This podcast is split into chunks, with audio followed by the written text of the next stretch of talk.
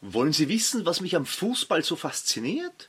Natürlich neben Toren, schöne Szenen, spannende Zweikämpfe. Es ist, dass es sozusagen erlebter Teamgeist ist. Oder eben auch nicht. Man sieht sofort, ob dieses Team gut zusammenspielt. Ich glaube, das erkennt man in den ersten fünf bis zehn Minuten, wenn der erste Pass sozusagen in die Tiefe geschlagen wird und ankommt ohne dass der Mittelfeldspieler überhaupt aufgeschaut hat. Er weiß, wo sein Teamkollege hinlaufen muss, weil es so ausgemacht ist. Und dasselbe haben wir oftmals auch in Unternehmen, wo wir genau wissen, was der Kollege, die Kollegin machen wird mit dieser Information, mit diesem Auftrag in diesem Projekt. Und manchmal ist es dann so, dass ein Team von sogenannten Underdogs, also ein schwaches Team, das vielleicht aus guten Spielern besteht, ein Team von Superstars bezwingen kann. Und die Engländer haben dafür als Erfinder des Fußballs einen ganz einen lässigen Spruch. A champion team will always beat a team of champions. Dieser Spruch verkündet, dass ein gut zusammengespieltes Team durchaus die Chance hat, ein nicht so gut zusammengespieltes Team von Superstars, die ihre eigenen Interessen höher einstufen als das Interesse des Teams, die selbst glänzen wollen und damit das gesamte Team nicht mehr zum Erfolg geführt werden kann. Und damit herzlich willkommen in der Welt von mehr Wirksamkeit und weniger Stress. Herzlich willkommen in der Welt von Michael Holub. Sie hören heute einen Podcast zu den Teamphasen. Teamarbeit ist in vielen Unternehmen selbstverständlich geworden. Teams stimmen sich untereinander ab oder auch mit anderen Abteilungen. Sie leiten selbstständig Projekte und auch der eine oder andere Konflikt wird im Team selbst gelöst und geregelt. Teams sind sozusagen ein bisschen wie ein lebender Organismus, der sich immer wieder entwickeln muss. Das Wachstum geschieht allerdings nicht zwangsläufig und automatisch. Es genügt also nicht zuzuwarten, und dann wird schon aus einer Gruppe von zufällig oder bewusst zusammengestellten Mitarbeiterinnen und Mitarbeitern ein schlagkräftiges, performantes Team. Darüber hinaus ist die Entwicklung, wenn sie auch angestoßen und unterstützt wird, nicht immer linear. Es gibt immer wieder auch Rückschläge, die man ganz einfach auch bewältigen muss. Das ist ein bisschen wie eine Sportmannschaft. Es gibt kaum eine Mannschaft, die immer gewinnt, sondern sie muss auch mit Niederlagen umgehen können. Und es muss sich die Mannschaft auch orientieren. Was ist unser Ziel? Wo wollen wir am Ende der Meisterschaft? Um beim Beispiel Fußball zu bleiben, dann welchen Platz wollen wir dann erreicht haben? Wollen wir Champions League spielen? Wollen wir gegen den Abstieg erfolgreich kämpfen? Jede Mannschaft hat hier eine andere Zielvorgabe. Es müssen in der Mannschaft auch Kompromisse geschlossen werden. Es müssen die Stärken und die Entwicklungspotenziale einzelner Mitspieler geprüft und dann entsprechend auch behandelt werden. Und dafür gibt es, um wiederum den Schwenk zu machen hin zum Wirtschaftsleben, die Teamphasen, mit denen wir uns in den nächsten Minuten beschäftigen werden. Die erste Phase nennt sich Forming. Also wir kommen zusammen, wir formen das Team, wir lernen einander kennen. Ein vages Abtasten beginnt hier. Jeder möchte also wissen, wohin geht die Reise, wo ist meine Stellung im Team. Erste Ziele und Regeln werden in sehr höflicher Art und Weise vielleicht schon äh, begonnen äh, zu definieren. Natürlich ist diese Phase von sehr viel Unsicherheit geprägt von allen Beteiligten, zumeist nicht nur von den Mitgliedern des Teams, sondern auch vom entsprechenden Vorgesetzten oder dem Projektleiter. Der Umgang miteinander ist, wie ich schon erwähnt habe, höflich, zumeist unpersönlich und vorsichtig. Äh, die Fragen lauten, wo ist mein Platz in der Gruppe? Was denkt mein Chef? Wie sind seine Ziele oder ihre Ziele? wie tickt unser Vorgesetzte? Was denken die anderen von mir? Wo ist meine Position im Team? Wo ist meine Hauptaufgabe? Wo kann ich meine Stärken einbringen? Sind meine Stärken überhaupt verlangt? Wie kann ich mich artikulieren? Wie ist der Umgangston miteinander? Also sehr viele Fragen, die in dieser Forming-Phase einmal ja in jedem Kopf vorhanden sind. Welche Maßnahmen muss jetzt der Vorgesetzte ergreifen? Was muss die Chefin machen, damit das Ganze halbwegs gut funktioniert? Nun, es gibt in erster Linie Raum geben.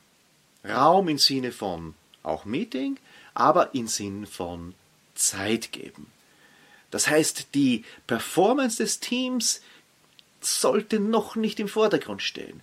Wenn man hier jetzt erwartet 120% Leistung, das wird nicht funktionieren, weil das Abtasten ja auch seine Zeit bedarf und man sich kennenlernen muss, einmal zwischendurch ein Schwätzchen halten muss, wenn man so sagen darf, äh, und auch bei einem Teammeeting vielleicht sehr, sehr viel Informelles und vielleicht das ein oder andere Persönliche auch bereits hier austauschen möchte um einander kennenzulernen. Eine spezielle Aufgabenstellung hat natürlich ein Projektleiter oder eine Projektleiterin, weil im Projekt ist es meistens so, dass die Chefin nicht unmittelbare Vorgesetzte aller Mitarbeiter ist, die kommen ja aus anderen Abteilungen und somit ist der Projektleiter immer in erster Linie Gastgeber, der dieses Kennenlernen unterstützen muss. Weil im Projekt ist man ja nicht so viel zusammen wie zum Beispiel in einer Abteilung. Das heißt, dieses Kennenlernen geschieht dann meistens nicht so sehr von selbst, sondern bedarf ja, des ein oder anderen Anstoßes, der durchaus auch durch einen Berater oder einen Trainer von außen kommen kann, damit diese Forming-Phase gut bewältigt wird. War es in der Norming-Phase noch so, dass die Gespräche und der Umgang miteinander von Höflichkeit geprägt war, so kommen wir jetzt in die Storming-Phase, also in die stürmische Zeit, wo der Konflikt im Vordergrund steht und manchmal die Höflichkeit und der angenehme Umgang miteinander eher in den Hintergrund es kommt zu Machtkämpfen, es kommt zu Konflikten, es werden die Positionen gewechselt, es geht auch um die Rollenverteilung im Team. Die Performance im Team geht natürlich ein Stückchen noch weiter nach unten, weil das Team, das noch kein Team ist, mehr mit sich selbst beschäftigt ist, als mit der Erbringung der Leistung. Was erleben wir in dieser Phase? Eine starke Polarisierung. Manchmal, wenn die geplanten Teams entsprechend groß sind, auch Klickenbildung. Es werden enttäuschte Erwartungen manchmal in dieser Phase bereits äh, kommuniziert. Es gibt offensichtliche oder nach vorne getragene Konflikte über die Ziele, über die Vorgangsweise, über die Methodik. Unterschwellig geht es zumeist um Macht, Einfluss und Position. Es wird Inkompetenz vorgeworfen, sowohl der Führungskraft als auch einzelnen Mitarbeitern und Kolleginnen und Kollegen. Es gibt negative Reaktionen gegenüber Führungskräften oder sogar gegenüber dem Auftrag. Also wir haben sehr viel Reibungsflächen. Es ist ein bisschen wie ein Druckkochtopf. Welche Maßnahmen sollte die Führungskraft in diesem Zusammenhang ersetzen? Nun, es sollte auch hier wiederum Raum geben, es sollte hier begleiten und moderieren, es sollte diesen Druckkochtopf auf keinen Fall zuhalten. Das ist bitte ein großes Gefahrenmoment. Ich selbst habe das leider einige Male schon bei meinen Kunden erlebt, dass die Führungskraft dieses Storming nicht zulassen wollte sondern den Druckkochtopf bewusst den Deckel draufgehalten hat. Und wir alle können uns vorstellen, was dann passiert. Die Explosion wird nur entsprechend größer. Also lieber mal den Kochtopf ein bisschen pfeifen lassen, da entsteht ein bisschen Lärm, da entsteht ein bisschen Dampf, aber dieser Dampf muss abgelassen werden. Und das Team, das kommende Team muss die Kraft finden, auch Konflikte auszutragen, eine Konflikt- und Streitkultur entsprechend zu entwickeln. Das wird in späterer Zeit ganz, ganz wichtig werden für die Performance dieses Teams. Und wieder die Frage, was ist bei Projektteams noch zu beachten? Nun, bei Projektteams ist es noch mehr die entscheidende Phase. Weil in dieser Storming-Phase kann es ohne weiteres passieren, dass das Projekt bereits scheitert. Wenn es dem Projektleiter, der Projektleiterin nicht gelingt, sozusagen trotzdem in Bewegung zu bleiben. Weil oftmals erstarrt dann das gesamte Projektteam, weil so viel gestritten wird, man keinen Ausweg sieht. Und da ist natürlich Konfliktbehebungsfähigkeiten des Projektleiters oder der Projektleiterin gefragt. Sehr hilfreich erwiesen hat sich natürlich in solchen Projekten immer eine externe Begleitung. Das kann jetzt durch einen Mentor aus dem Unternehmen sein oder durch einen Trainer und Berater von außerhalb des Unternehmens, der genau dieses Konfliktbereinigungspotenzial noch dazu als Außenstehender leichter einbringen kann. Warum sind oftmals diese Phasen im Projekt heftiger? Ja, weil ja die Projektmitglieder im Regelfall in einer anderen, in einem anderen Team verankert sind, in einer Abteilung zum Beispiel, und es dann sehr viel leichter fällt zu sagen, nur das Projekt ist gescheitert, ich gehe wieder zurück in meine Abteilung und arbeite dort in meinem normalen Arbeitsumfeld. Und somit kommen wir in die Norming-Phase. Also die Normen und Gruppenregeln werden festgelegt nachdem wir Storming hinter uns gelassen haben, die Konflikte bereinigt sind, kommen wir, manche sagen, endlich in die Normierungsphase. Der Umgangston wird wiederum freundlicher, aber nicht diese übertriebene Freundlichkeit der ersten Phase Forming, sondern eine, die Wertschätzung und Nahebeziehung durchaus bereits ausdrückt. Es werden im Unterschied zur Vorphase Storming nicht die Schwächen betont, sondern die Stärken. Die Unterschiedlichkeit, die Diversität wird als Stärke für das gesamte Team empfunden und dementsprechend auch unterstützt. Die Beziehungen sind bereits harmonischer und es gibt gegenseitige Akzeptanz und zumeist auch bereits gegenseitige Hilfestellung. Woran kann man es jetzt festmachen? Dass man tatsächlich angekommen ist in der Norming-Phase und das Storming hinter sich gelassen hat.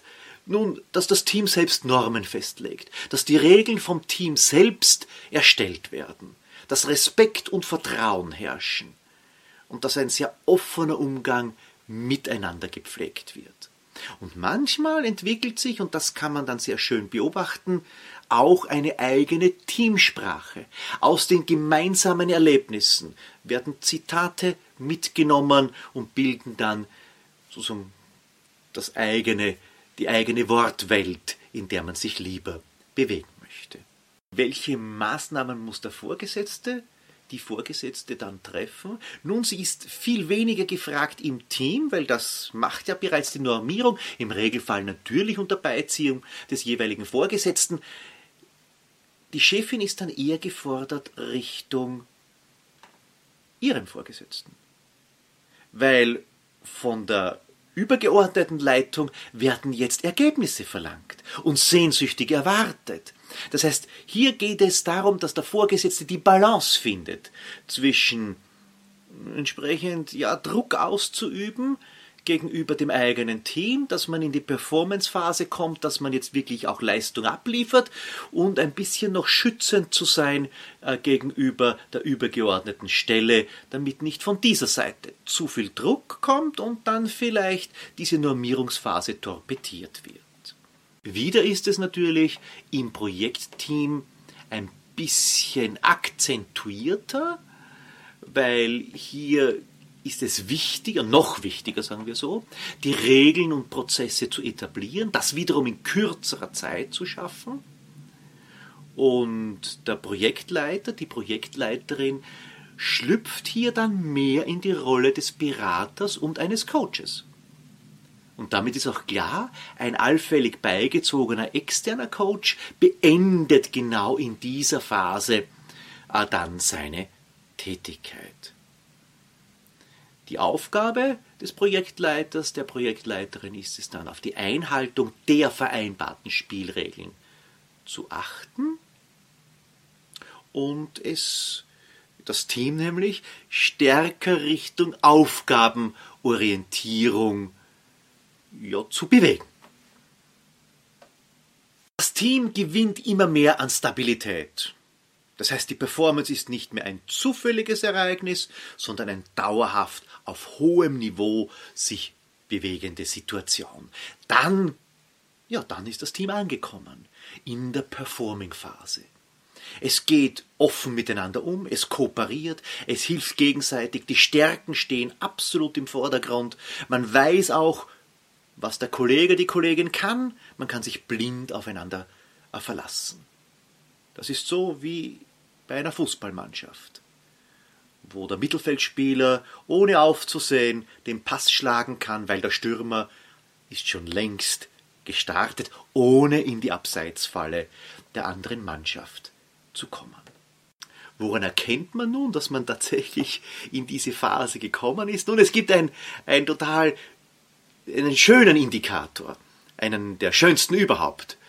Wenn das Team, das sich jetzt hier in der Performing-Phase befindet, plötzlich merkt, dass andere aus anderen Abteilungen, aber vielleicht sogar aus anderen Unternehmen, gerne ins Team, in dieses Unternehmen kommen möchten. Also man bekommt plötzlich Initiativbewerbungen. Dann weiß man, man ist wirklich auf dem richtigen Weg. Ja, welche anderen äh, gibt es dann noch? Also im Vorfeld natürlich das Selbstbewusstsein wiederum. Man weiß, was man kann. Das Team selbst und jedes einzelne Mitglied. Man fühlt sich ganz einfach in diesem Team sehr gut aufgehoben. Man ist ein bisschen stolz darauf. Teil dieses Teams zu sein. Was sind jetzt die Aufgaben der Führungskraft? Nun, die verschieben sich wieder ein ganz klein Stückchen, weil wir sind ja jetzt, wenn wir das aus dem äh, Haus der Veränderung uns betrachten, im Raum der Selbstzufriedenheit. Wir sind stolz, die Performance stimmt, alles passt. Wir wissen schon, das ist dann gleichzeitig auch ein bisschen gefährlich, dass wir uns sozusagen ja, in der Komfortzone zu komfortabel einrichten. Hier beginnt dann für jede Führungskraft das normale Prozedere. Halbjahresgespräche, Mitarbeitermotivation, Jahresgespräche, äh, ja, auch durchaus Performance-Anstöße zu geben, aber auch die Potenziale auszuloten, die Potenziale der Mitarbeiter weiterzuentwickeln und das Team sozusagen auf Geschwindigkeit zu halten. Aber das ist dann das normale Führen, das ist Leadership, wie wir es in Reinkultur natürlich mit einem High-Performance-Team am liebsten machen. Ganz anders ist die Situation in der Projektleitung. In der Projektleitung ist das Team sozusagen in der Arbeitsphase, das Projekt läuft, die Meilensteine werden aller Voraussicht nach auch erreicht. Was ist jetzt die Aufgabe des Projektleiters, der Projektleiterin? Sie muss schon eine Stufe weiterdenken. Was geschieht nach dem Projekt? Um nicht gegen Ende des Projekts die Mitarbeiterinnen und Mitarbeiter zu verlieren, weil jeder schauen muss, wo arbeite ich dann nach dem Projekt. Also speziell in großen Unternehmen ist es dann ganz wichtig, bereits den Job für danach definiert zu haben, damit das Projekt erfolgreich abgeschlossen werden kann. Also eine komplett andere Aufgabenstellung als bei der Führungskraft in einem Team, das eine Abteilung bildet. Damit haben wir die vier Teamphasen behandelt, also Forming, Storming, Norming und Performing. Das ist sehr einprägsam äh, zu merken. Die Teamphasen sind ja ein iterativer Prozess. Das bedeutet, wenn ein neues Teammitglied in das Team integriert werden soll, beginnen sie im Wesentlichen wieder von vorne. Und genau darauf sollten Sie auch achten. Passen Sie auf, dass das Team in die Performance-Phase treten kann. Ja, damit haben wir die vier Teamphasen behandelt, also Forming, Storming, Norming und Performing. Das ist sehr einprägsam äh, zu merken. Und der Vollständigkeit halber sei erwähnt, es gibt auch noch eine fünfte Phase, die insbesondere für Projektteams entscheidend ist. Ich nenne sie immer Transforming, das heißt das sich umwandeln. Und hier gibt es zwei Möglichkeiten. Entweder das Projektteam wird aufgelöst oder das Projektteam bekommt einen neuen Projektauftrag. In beiden Fällen sollte das entsprechend geplant und begleitet werden. Was ich auch immer gefragt werde, ist, kann man diese einzelnen Teamphasen nicht äh, abkürzen? Also insbesondere dieses Storming, das ist ja natürlich oftmals sehr nervenaufreibend. Und das ist so ein iterativer Prozess, der, wenn man mittendrin sitzt, man glaubt, der hört überhaupt nie auf. Aber auch das Norming kann relativ lange dauern, weil dann die Performance noch immer nicht dort ist, wo es vielleicht die höher gestellten äh, Personen sich schon längst vorgestellt haben. Ja, man kann. Natürlich. Es können speziell die beiden Phasen Storming und Norming entsprechend begleitet werden.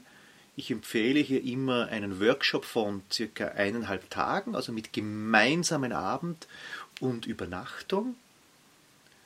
In der ersten Workshop-Einheit wird natürlich Storming behandelt, sprich die Konflikte werden ja auf den Tisch gelegt, die Konflikte werden ausdiskutiert, es werden Konfliktlösungsmöglichkeiten angestrebt. Und im zweiten Workshop geht es dann zumeist bereits um die Normierung, um das, wie arbeiten wir zusammen. Das bedeutet, wir haben hier sehr wertvoll sehr qualitativ hochstehende drei Tage in Summe, äh, die wir gemeinsam verbringen und dann diese Phasen entsprechend angestoßen haben. Zwischen den Phasen muss es natürlich entsprechende Arbeitszeit geben. Also in etwa zwei bis drei Monate liegen zwischen den beiden Workshops. Eine weitere Frage, die sehr viele meiner Kunden immer wiederum beschäftigt, ist auch die Frage, ja, wie schaut es aus mit diesen, ja, nicht mehr so neuen, aber immer wiederum so quasi in einzelnen Wellen kommenden Vorstellungen, das Team unter extremen Stress zu setzen. Also wirklich Aufgaben zu geben, die zu bewältigen, an die Grenzen führen oder manchmal sogar darüber hinaus, also Überlebenstraining im Bootcamp und ähnliche Vorstellungen. Äh, ich halte nichts davon. Ich glaube, es ist ja mit einem humanistischen Weltbild auch nicht vereinbar, Menschen sinnlos unter Stress zu setzen, unter solch extremen Stress, um dann konkret was abzulesen, dass jemand Bären finden kann, um sich davon zu ernähren. Ich glaube, das hilft nicht allzu viel im beruflichen Alltag. Was sehr wohl hilfreich sein kann, ist eine Begleitung durch die ein oder andere relativ einfache, gar nicht so viel Stress verursachende Outdoor-Einheit. Das kann sein Floß bauen und dann jedes Team rudert über den Fluss hinüber und wer erster ist, hat gewonnen und bekommt den Pokal. Das kann allerdings auch sein, die ja, durchaus für manche, die nicht schwindelfrei sind, wie ich zum Beispiel, äh, der Besuch eines Klettergartens, wo dann der Lehrling plötzlich dem Chef über eine schwierige Passage hilft. Das sind Erfahrungsschätze, die kann man dann mitnehmen, allerdings ist es nur eine kleine Einheit, als Ergänzung. Weil in Wahrheit müssen wir natürlich schauen, die Konflikte zu lösen, eine Umgangstonalität zu finden, wie wir zukünftig Konflikte, Reibungspunkte, Meinungsverschiedenheiten ja, in wertschätzender Art und Weise zu lösen gedenken. Und wir müssen uns beschäftigen, wie gehen wir insgesamt miteinander um? Welche Regeln, welche Usancen, welche Vorstellungen haben wir von diesem Team, das zusammenarbeiten möchte? Ja, und damit sind wir auch schon am Ende dieses Podcasts. Ich wünsche Ihnen wie immer alles Gute. Passen Sie gut auf sich auf. Die Teamphasen sind ja ein iterativer Prozess.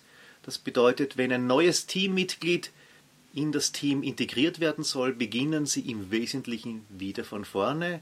Und genau darauf sollten Sie auch achten. Passen Sie auf, dass das Team in die Performance-Phase treten kann. Bis zum nächsten Mal und eine schöne Zeit.